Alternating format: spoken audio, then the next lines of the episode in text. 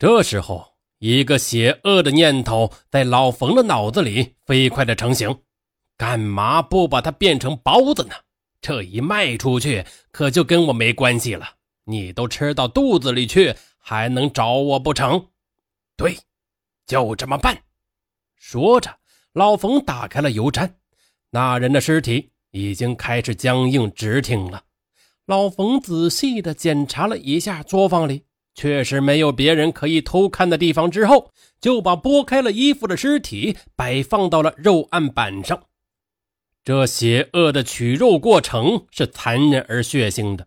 尸体呢，被砍成了几个大块，肉分别从骨架上剥离开来，内脏被放到油锅里炼成了黄色的油脂。剩余的残渣与碎骨被埋在了院子的西南角，怕被发现，还推了个酱缸压在上面。这罪恶的过程在夜色的掩饰之下，很快就完成了。第二天凌晨四点，正是老冯平时起来做肉馅的时间，一大盆刚绞好的肉馅摆在了案板上。老冯按照以往的方式，油、盐、酱葱。用肉汤打馅的手法做出了一大盆的手打馅做完之后，老冯心里他有点不放心，要是这肉被人家吃出来该怎么办呢？他鼓足了勇气，用手蘸了一下，放到嘴里一尝，他微微一皱眉，嗯，这肉的味道不对，不像是猪肉。说着，他开了一桶猪油倒了进去。又加上了一大碗的花椒面，为了以防万一，特别还放了一大碗的料酒。当他再尝的时候，已经发觉不出这其实是人肉了，而更像是上好的猪肉。接下来的几天，老冯便开始卖这个馅儿蒸出的包子。说也奇怪，自从他用了这个香肉之后，主顾是越来越多，生意也越来越好了。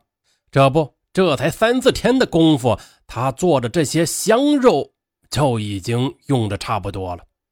这些天的生意好的是不得了，从以前每天能卖二百多个包子，一下增加了一倍，而且呢，还有供不应求的趋势。当初误杀人的那点恐惧感，逐渐的在老冯的心中被淡忘了，随之而来的利润呢，却让他大喜过望。包子铺现在火了，一天居然能卖上三四百块钱，这谁的店能跟他的比呀？但是这种兴奋来得快，去的也快，随着他的香肉的卖光而逐渐的消散了。哎呀，这可怎么办好呢？现在这人都邪了，怎么都爱吃上人肉了？老冯呢？他一边在铺子里卖包子。一边琢磨着下面该怎么才能把铺子越做越好。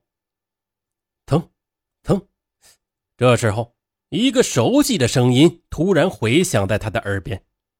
老冯顺着声音一看，原来是前面胡同口那些天来的一家弹棉花的两口子。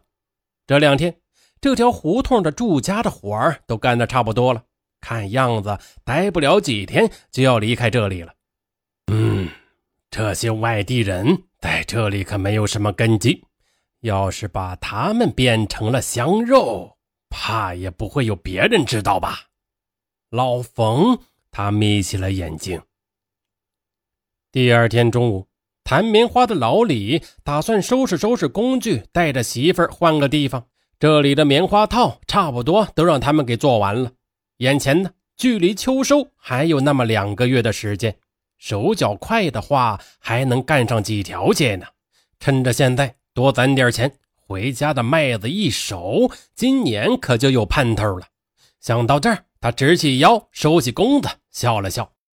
突然，咕噜咕噜，肚子里是一阵的叫唤从早上开始，他就一直低头干活，也没顾及上吃点东西。现在时过晌午了，怎么也得吃点东西了。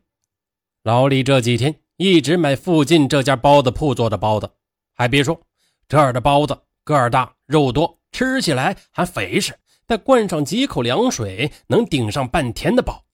正说着呢，他拿出饭盒，便来到了包子铺门口。哎，又来卖包子呀？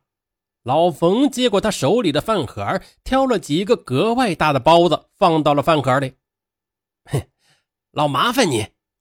老李呢，嘿嘿的憨笑了起来。嘿，那么客气干嘛呀？我们在这干活啊，就算是街坊，相互的有个帮衬。老冯呢，他也露出了笑容。没几句话，两人就攀谈了起来。啊，来北京多长时间了？我春天来的，打算九月前回去。老李话呀，一直就不多，可能是有点饿了，眼睛一个劲儿的看着饭盒里的包子。老冯一笑：“行，不耽误你了。哎哎，对了，我家呀还有两床棉花被呢，晚上啊，你八点多过来，帮我拿走给谈了吧。我呢再给你留几个包子，到时候你一起拿走。”嗯哦，行，我晚上过来。老李一听，不仅有活干，还有包子吃，自然是欢天喜地的回去了。看来今天晚上又有的忙了呀！老冯的心里开始盘算着他那邪恶的计划。月上枝头，路灯发出了微弱的光芒。弹棉花的老李拿着饭盒，带着秤砣，来到了包子铺的门口。他轻轻地敲了几下门，老冯探出头来，向他一笑：“哎，来了。”老李呢，他用力地点了下头：“嗯，来了，等你半天了。来来来，先进来。”老冯把他迎进了正房，顺手带好了大门。他仔细确认了片刻，没人能进来，这才方才招呼老李：“你看看，还让你跑一趟，包子呀，我都给你准备好了，在厨房里呢。”你先吃着，吃完呢，咱们再抻棉花分量，我不会亏待你的。老李憨厚的一笑，不能不能。边说边跟着老冯走进了厨房。厨房里有个大大的肉案，有小半扇门那么大，周围都是用来剔肉的工具。靠北墙还有口黑黑的油锅在冒着热气，一大盘子包子就摆在案子上。旁边呢，还有一个茶水缸子，小叶花茶飘出阵阵的清香。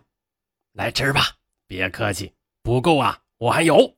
老冯呢，他让了一句，老李也不再客气，他伸手抓起一个包子，便放在嘴里大嚼了起来，同时呢，拿出饭盒挑了几个放在里边，自己吃饱了不算呐，外边还有婆娘等着吃呢，但。当他扣好饭盒盖子的时候，一阵劲风划过，一个东西重重的砸在了他的后脑之上。老李就好像听到自己脑后传来咔嚓一声，然后眼前有点模糊，身子一软，一下子倒在了地下。